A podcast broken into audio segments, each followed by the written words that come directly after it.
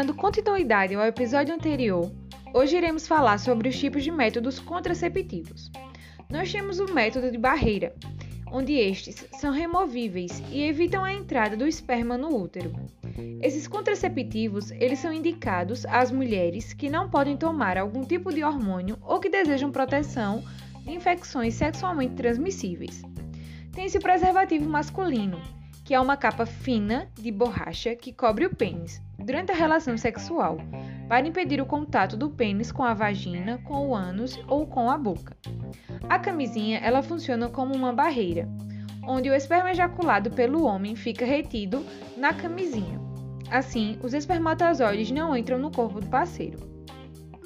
Tem-se o preservativo feminino, que é um tubo feito de plástico macio, fino e resistente, que já vem lubrificado e que se coloca dentro da vagina para impedir o contato do pênis com a vagina. A camisinha feminina, ela dá maior autonomia à mulher sobre seu corpo e sua vida sexual, quando as mulheres têm dificuldade de negociar o uso da camisinha masculina com o parceiro.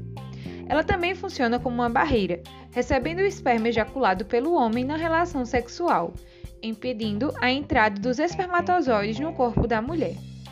A camisinha ela é eficaz para proteger da gravidez, de infecções sexualmente transmissíveis, HIV e AIDS, quando usada em todas as relações sexuais. Outros métodos de barreira são o diafragma, que é uma, uma capa flexível de borracha ou de silicone com uma borda em forma de anel, que é colocada na vagina para cobrir o colo do útero. Evita a gravidez, impedindo a entrada dos espermatozoides dentro do útero. Existem diafragmas de diversos tamanhos, sendo necessária medição por profissional de saúde para determinar o tamanho adequado para cada mulher. Ele pode ser usado com espermicida ou sem espermicida, onde o espermicida é uma substância química que recobre a vagina e o colo do útero, impedindo a penetração dos espermatozoides no útero, imobilizando-os ou destruindo-os. Tem-se também o dispositivo intrauterino, mais conhecido por DIU, que é um pequeno objeto de plástico que pode ser recoberto de cobre ou conter hormônio, colocado no interior do útero para evitar a gravidez. O DIU, recoberto com cobre, age inativando ou matando os espermatozoides, impedindo o encontro dos espermatozoides com o óvulo. A colocação do DIU no interior do útero deve ser feita por um profissional de saúde treinado e é considerado um método muito eficaz. Tem-se também os métodos hormonais, onde estes servem para controlar ou interromper a ovulação, evitando a gravidez, mas não previnem contra infecções sexualmente transmissíveis. Entre os métodos hormonais, nós temos a pílula contraceptiva oral, que são feitas de hormônios parecidos com os hormônios produzidos pelos ovários da mulher, o estrogênio e a progesterona e agem impedindo a ovulação e dificultando a passagem dos espermatozoides para o interior do útero.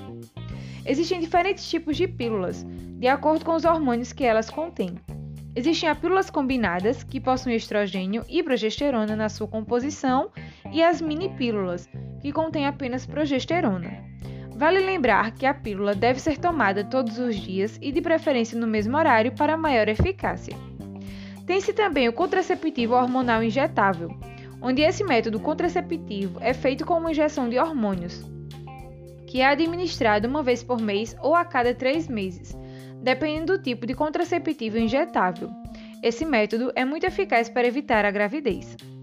E tem-se a pílula anticoncepcional de emergência, que é um método utilizado para evitar uma gravidez indesejada após uma relação sexual desprotegida. A pílula anticoncepcional de emergência também é conhecida como pílula do dia seguinte e ela ajuda a diminuir o número de abortos provocados na medida em que evita a gravidez não desejada.